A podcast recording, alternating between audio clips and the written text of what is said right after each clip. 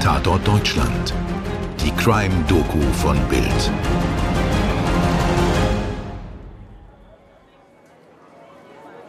Neunter Mai 1997, kurz nach halb zwölf. Ein warmer Frühlingstag in Rom. Die Universität von Rom ist eine der größten in Europa. Statt von einem Campus oder Unigelände spricht man von der Universitätsstadt Sapienza. Die Jurastudentin Marta Russo und ihre Freundin Yolanda Ricci spazieren die Straße zwischen den Fakultäten für Statistik, Politikwissenschaften und Recht entlang. Sie haben keine Vorlesung, sondern wollen nur nach den Aushängen der Prüfungskommission schauen. Plötzlich hört Yolanda ein Geräusch. Zeugen sagen später, es habe geklungen, als habe jemand auf eine Plastikflasche getreten. Dann sagt Martha neben ihr zusammen. Einen Moment glaubt Yolanda, ihre Freundin habe einen Ohnmachtsanfall erlitten. Dann sieht sie das Einschussloch in ihrem Nacken.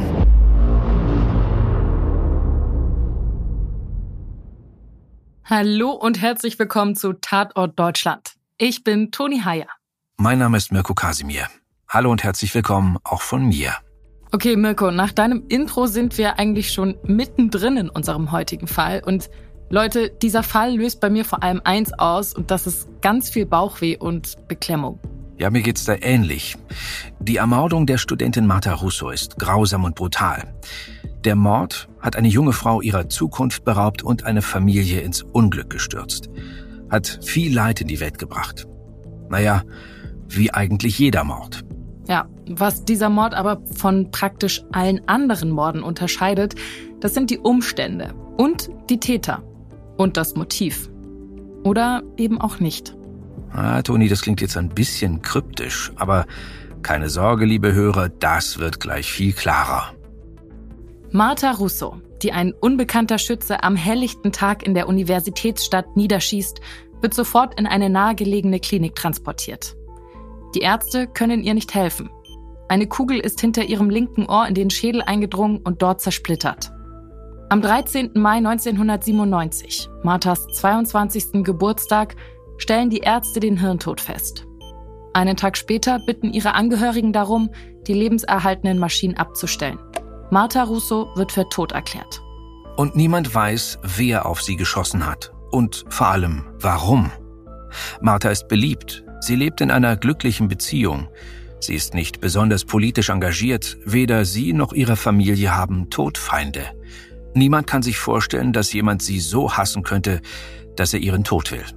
Spurensicherung und die Autopsie des Opfers bringen kaum Licht ins Dunkel. Die Kugel hat die Studentin in den Nacken getroffen. Das ist ein beweglicher Körperteil, der es unmöglich macht, die genaue Richtung zu ermitteln, aus der der Schuss kam. Alles hängt davon ab, ob sie den Kopf in diesem schrecklichen Moment geneigt hatte, ob sie ihre Freundin Yolanda angeschaut oder eben in die andere Richtung geguckt hat. Wo niemand wirklich eine Erklärung hat, gedeihen die Spekulationen. War es ein Mord der Roten Brigaden, also vereinfacht gesagt der italienischen RAF? Aber der einzige Hinweis darauf ist, dass die Roten Brigaden an einem anderen 9. Mai, nämlich 1978, den italienischen Ministerpräsidenten Aldo Moro ermordet haben. Ziemlich schwache Verbindung. Und der Mord an einer einfachen Studentin passt so gar nicht ins Profil der Terrororganisation. Diese Theorie kann schnell verworfen werden. Waren es Rechtsextreme, die wahllos getötet haben, um Unsicherheit zu sehen und den Staat zu destabilisieren? War es, schließlich sind wir in Italien, die Mafia? War es ein islamistischer Attentäter? Es wird in alle Richtungen ermittelt. Alles erweist sich als Sackgasse. Auch eine Beziehungstat wird schnell ausgeschlossen. Die Beziehung war glücklich und harmonisch und Marthas Freund hat ein glaubwürdiges Alibi. Ein bisschen realistischer scheint die Theorie, dass der Schuss gar nicht Martha, sondern ihrer Freundin Yolanda galt. Denn ihr Vater ist Gefängnisdirektor und es ist nicht ausgeschlossen, dass ein ehemaliger Insasse auf die perverse Idee kommt, sich an ihm zu rächen, indem er seine Tochter ermordet. Und Yolanda berichtet von unheimlichen Telefonanrufen in den Wochen vor der Tat. Jemand habe wiederholt angerufen und aufgelegt, wenn sie das Gespräch annahm. Doch auch diese Spur führt ins Leere. Mithilfe einer neuartigen dreidimensionalen Laservideokamera, einem 3D-Scanner zur Vermessung von historischen Gebäuden, kann schließlich ein Modell erstellt werden, auf Basis dessen Ballistiker berechnen, dass der Schuss entweder von einem der Toilettenfenster im Statistikgebäude oder von einem Lesesaal im zweiten Stock der Abteilung für Rechtsphilosophie abgegeben worden sein muss. Wir müssen gleich dazu sagen, dass diese Analyse umstritten ist. Wie auch der ganze Fall bis heute. Er gilt als gelöst. Die Täter wurden gefasst, aber nicht wenige halten das für ein Justizirrtum. Dazu trägt auch die nächste wichtige Spur bei, die sich aus der 3D-Analyse und den Berechnungen der Experten ergeben hat. An einem Fensterbrett des Lesesaals, von dem aus möglicherweise geschossen wurde, werden Schmauchspuren von einer Waffe gefunden. Ja, wenn man das so formuliert, klingt das natürlich ziemlich eindeutig. Tatsächlich werden aber nur ein paar kleine Spuren gefunden, die vom Abfeuern einer Waffe stammen können. Oder, so stellt sich im Laufe der insgesamt drei Gerichtsverfahren heraus, von Autoabgasen oder anderen Verschmutzungen. Später findet man ähnliche Spuren auch an zahlreichen anderen Fenstern. Die Ermittlungen kreisen ab da jedoch um die etwa 25 Personen, die regelmäßig Zugang zu diesem Raum haben. Die Studenten nutzen ihn, um Fachliteratur zu lesen und am Computer zu arbeiten. Doch als erstes stoßen die Ermittler auf Maria Chiara Lipari. Sie ist Doktorandin und Tochter eines Professors und ehemaligen Parlamentsabgeordneten. Telefonaufzeichnungen beweisen, dass sie zur Tatzeit im Raum war. Maria Lipari will sich anfangs nicht recht erinnern können, spricht vage von mehreren Personen, die sich im Raum aufgehalten haben, doch schließlich nennt sie zwei Namen. Den von Professor Bruno Romano, dem Direktor des Instituts, und den der Sekretärin Gabriella Aletto. Endlich machen die Ermittler Fortschritte. Ja, so kann man es nennen. Man kann auch sagen, dass sie in ihrer Verzweiflung und unter dem Druck der Öffentlichkeit sich nicht mehr allzu sehr um Rechtsstaatlichkeit und Fairness kümmern. Gabriele Aletto wird massiv unter Druck gesetzt. Man geht davon aus, dass sie die Tat gesehen hat. Nun soll sie die Täter nennen. In stundenlangen Verhören droht man ihr, sie selbst wegen Mordes zu verhaften und verspricht ihr, sie werden nie wieder aus dem Gefängnis kommen. Ihr Schwager, selbst Polizist, kommt zur Vernehmung dazu und rät ihr, sie solle Verdächtige nennen, auch wenn sie vielleicht nichts Genaues gesehen habe. Ihr werden Aussagen in den Mund gelegt oder im Munde verdreht, bis sie schließlich zusammenbricht und zwei Täter nennt. Die wahren Täter? Oder zwei Justizopfer, die aufgrund fadenscheiniger Indizien und erpresster Aussagen der Öffentlichkeit zum Fraß vorgeworfen werden um vom Versagen der Polizei und der Staatsanwaltschaft abzulenken. Aber bevor wir über die beiden reden, Mirko, glaubst du an den perfekten Mord? Hm, ehrlich gesagt nicht. Weißt du warum? Weil ich glaube, dass es nicht den perfekten Mörder gibt. Egal wie gut du denkst, dass du so eine Sache vorbereitest oder wie genial dein Plan zu sein scheint, jeder macht Fehler und niemand ist in der Lage, jeden noch so dummen Zufall vorausberechnen zu können. Ich glaube, sowas gibt's nur in Filmen. Ja, das geht mir ganz ähnlich. Ich schätze, dass die meisten unaufgeklärten Morde nicht darauf zurückzuführen sind, dass irgendein Genie sie so gut geplant hat, sondern eher, dass Ermittlungen, naja, ich will nicht sagen schlampig, aber ich meine, in Ermittlungen gibt es Fehler und die sorgen dann vielleicht dafür, dass andere wichtige Spuren vernachlässigt werden oder dann eben erlischen und dass Ermittlungen auch ins Nichts führen können und dass unglückliche Zufälle die Aufklärung verhindern. Giovanni Scatone und Salvatore Ferraro sehen das ein bisschen anders. Die beiden sind 29 und 30 Jahre alt und arbeiten als Juniordozenten in der Rechtsphilosophie der Universität. Sie stammen aus gutem Haus, haben eine glänzende Karriere im Justizapparat vor sich und sie teilen, so hört man, eine auffällige Faszination für den perfekten Mord. Und wenn Gabriela Aletto die Wahrheit sagt, dann haben die beiden versucht, diesen umzusetzen. Na, auf alle Fälle ist es die perfekte Geschichte. Vor kurzem erst haben sie ein Seminar gehalten, in dem sie sich geradezu besessen vom perfekten Mord gezeigt haben.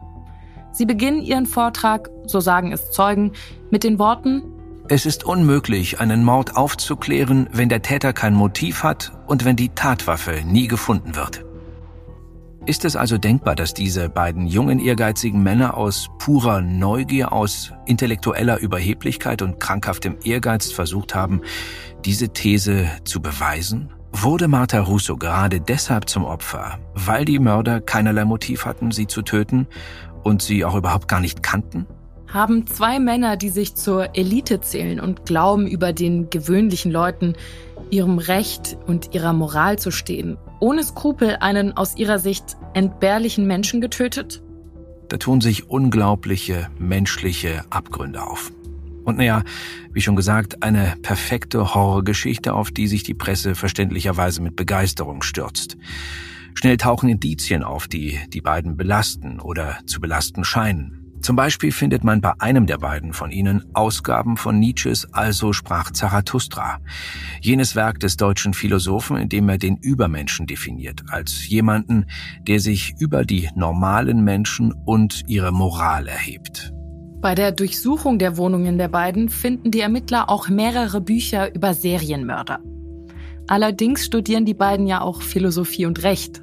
Also Bücher von deutschen Philosophen und über Verbrechen sind jetzt nicht gerade eine Smoking Gun, also ein echter Beweis. Apropos Smoking Gun, was man nicht findet, ist die Tatwaffe. Aber in den Augen der Öffentlichkeit und der Staatsanwaltschaft wird das eher zu einem Indiz für ihre Schuld. Klingt logisch. Es gibt kein Motiv und die Tatwaffe wird nicht gefunden. Das war ja genau ihr Rezept für den perfekten Mord. Ja, aber irgendwie haben sich da doch ein paar komische Zutaten in das Rezept gemischt. Zum Beispiel waren ja zum Tatzeitpunkt mehrere Personen im fraglichen Raum. Ich muss sagen, wenn ich den perfekten Mord verüben wollte, würde ich eher darauf achten, dass keine Zeugen anwesend sind. Ja, da hast du vollkommen recht, das kommt mir auch komisch vor. Allerdings heißt es, die Angeklagten hätten in ihrem Seminar auch gesagt, dass Zeugen nie ein Problem seien, da sie sich unweigerlich in Widersprüche verwickeln würden. Und auch das passiert ja im Laufe der Ermittlungen und des Prozesses. Insbesondere die Aussagen von Maria Chiara Lipari und natürlich Gabriela Aletto sind in sich widersprüchlich und nicht miteinander vereinbar und in Teilen nachweislich inkorrekt. Die belastenden Aussagen von Gabriella können zudem im Prozess nicht verwendet werden, nachdem ein Video von einer ihrer Vernehmungen auftaucht. In diesem Video wird deutlich, wie sie unter Druck gesetzt wurde. Eigentlich hat die Staatsanwaltschaft so gut wie nichts. Außer der perfekten Geschichte über den perfekten Mord. Doch auch die ist bei Lichte betrachtet nicht so klar, wie sie scheint, denn die beiden haben nie ein Seminar über den perfekten Mord gehalten, wie es nun überall dargestellt wird. Der Professor, dem die beiden Doktoranden unterstehen, gibt an, dass er über alle Unterrichtsinhalte entschieden habe. Und in dem Seminar sei es keineswegs darum gegangen, wie man den perfekten Mord verübt, sondern um Verteidigungsstrategien in Prozessen. Er selbst habe in einer Lektion erklärt, wenn ein Angeklagter nie eine Waffe besessen hat, keinen Grund zum Töten hatte und nicht am Tatort war, ist er wahrscheinlich nicht schuldig. Eine kurze Passage innerhalb eines einstündigen Vortrags. Aber natürlich kann es sein, dass der Professor nur zwei seiner Lieblingsstudenten decken will. Der Prozess findet unter riesiger öffentlicher Anteilnahme statt. Die Verhandlungen werden im Radio übertragen und jeder hat eine Meinung. Das Land ist gespalten zwischen denen, die an die Schuld der beiden Doktoranden glauben und denen, die sie für unschuldig halten. Das Gericht befindet sie jedenfalls für schuldig. So ganz scheint es seinem eigenen Urteil aber selbst nicht zu trauen. In insgesamt drei Verfahren, die sich bis 2003 hinziehen, werden die beiden zu siebeneinhalb bzw. fünf Jahren und acht Monaten verurteilt. Wegen fahrlässiger Tötung. Moment mal, aber das scheint ja nun gar keinen Sinn zu ergeben. Entweder die beiden sind unschuldig oder eines grausamen Mordes schuldig. Sollte man zumindest meinen. Aber das Gericht legt sich auf eine Version der Ereignisse fest, nach der die beiden am Fenster mit einer Waffe herumhantiert haben sollen wobei sich versehentlich ein Schuss gelöst habe. Ach, ich weiß nicht. Klingt für mich seltsam. Wir können hier natürlich nur spekulieren. Also bitte nehmt das als unsere Meinung und nicht als die objektive Wahrheit. Für mich klingt das aber irgendwie ein bisschen, als habe das Gericht sich nicht wirklich entscheiden können und versucht, allen gerecht zu werden. Ja, aber ich meine, sowas gelingt selten. Ehrlich gesagt, ich habe gar keine wirklich endgültige Meinung zu dem Fall. Die Geschichte von den skrupellosen Karrierejuristen, die kaltblütig morden, um ihre Idee eines perfekten Mordes zu beweisen, das klingt für mich, weiß ich nicht, das klingt zu durchdacht. Vor allem, ich frage mich, wenn sie es beweisen wollen, dann darf es ja eigentlich niemand wissen und damit ist es nicht bewiesen. Also sie können sich eigentlich nur sich selbst beweisen. Ja, andererseits, Toni, gibt es natürlich die finsteren Abgründe der Seele. Ob nur da oben oder hier unten, es gibt Menschen, die überhaupt kein Problem damit haben, aus nichtigen Gründen zu töten. Hm. Ja, wir wissen es einfach nicht. Mirko, ich bin ziemlich oft ziemlich froh, dass ich keine Richterin bin und durch einen Fehler entweder einen Mörder freilasse oder einen Unschuldigen einsperren könnte. Ja, sicherlich kein einfacher Job. Aber Toni, lass uns doch noch mal für einen Moment annehmen, dass die Geschichte so stimmt, wie sie meistens erzählt wird. Okay, also, dass die beiden beweisen wollten, dass das perfekte Verbrechen möglich ist. Tja, liebe Toni, dann haben sie ja aber eigentlich nur bewiesen, dass es eben nicht möglich ist. Wenn die beiden andererseits unschuldig waren, dann haben wir es doch mit dem perfekten Mord zu tun. Genau. In dieser Aufzählung, was ein perfektes Verbrechen braucht, fehlt nämlich noch was, denke ich. Es darf kein Motiv erkennbar sein. Die Tatwaffe darf nicht gefunden werden. Und ein Unschuldiger muss ins Gefängnis wandern, damit der Fall als abgeschlossen gilt. Puh, also ich glaube, über diese Geschichte kann man wirklich ewig nachdenken und recherchieren und lesen und viele Stunden diskutieren. Hundertprozentig wissen, was passiert ist, werden wir wahrscheinlich nie. Aber dazu kommt natürlich ein ganz wichtiger Punkt, denn die Ermittlungsverfahren, die zur Aufklärung von solchen Verbrechen dienen, die entwickeln sich ja auch ständig weiter. Bestes Beispiel DNA-Analyse. Und wer weiß, was da in den nächsten Jahren, Jahrzehnten noch alles möglich sein wird. Ja, vollkommen. Es gab übrigens mal einen ganz ähnlichen Fall in den USA. 1924 haben zwei Studenten Nathan Leopold Jr. und Richard Loeb einen zufällig ausgewählten Teenager ermordet, um zu beweisen, dass sie den perfekten Mord begehen könnten. Dazu haben wir übrigens auch schon eine Folge gemacht. Wenn ihr die euch mal reinziehen wollt, dann sucht doch hier im Feed einfach nach Das perfekte Verbrechen. Auf jeden Fall eine Empfehlung wert. Toni, wollen wir zum Schluss vielleicht noch eine andere Geschichte erzählen? Ja, definitiv. Ich finde es ja immer ganz nett, wenn wir am Ende noch so einen kleinen positiven Aspekt reinbringen können. Das ist oft wirklich nur ein ganz, ganz kleines Lämpchen in einer ganz tiefen, dunklen Höhle, aber immerhin. Naja, positiv. Naja, 1994, drei Jahre vor Marthas Tod, wurde der siebenjährige Nicholas Green aus den USA während eines völlig aus dem Ruder gelaufenen Raubüberfalls auf einen Juwelier im Auto seiner Eltern von einer Kugel in den Kopf getroffen und getötet. Okay, ich muss sagen, positiv klingt an dieser Stelle etwas verrückt. Aber passt auf. Der Tod von Nicholas Green war selbstverständlich eine schreckliche Tragödie. Was ihn so besonders macht, ist, dass die Eltern die Organe ihres Sohnes spendeten. Drei Teenager und zwei Erwachsene konnten durch sie gerettet werden. Zwei weitere Menschen erlangten durch Hornhauttransplantation ihr Augenlicht wieder. Dieser Fall erregte riesiges Aufsehen, denn Italien war zu diesem Zeitpunkt Schlusslicht in Europa, was die Zahl der Organspenden anging. Und dank dieser Geste der Eltern des kleinen Nicholas, die in ihrer schrecklichen Trauer dennoch an andere Menschen dachten, an die Landsleute der Mörder ihres Sohnes, begann sich das zu ändern. Und Marta Russo gehört zu denen, die diese Geschichte stark beeindruckt. Ihren Eltern erklärt sie, dass sie im Falle ihres Todes auch ihre Organe spenden wolle. Und als das Unvorstellbare passiert, respektieren Marthas Eltern ihren Wunsch.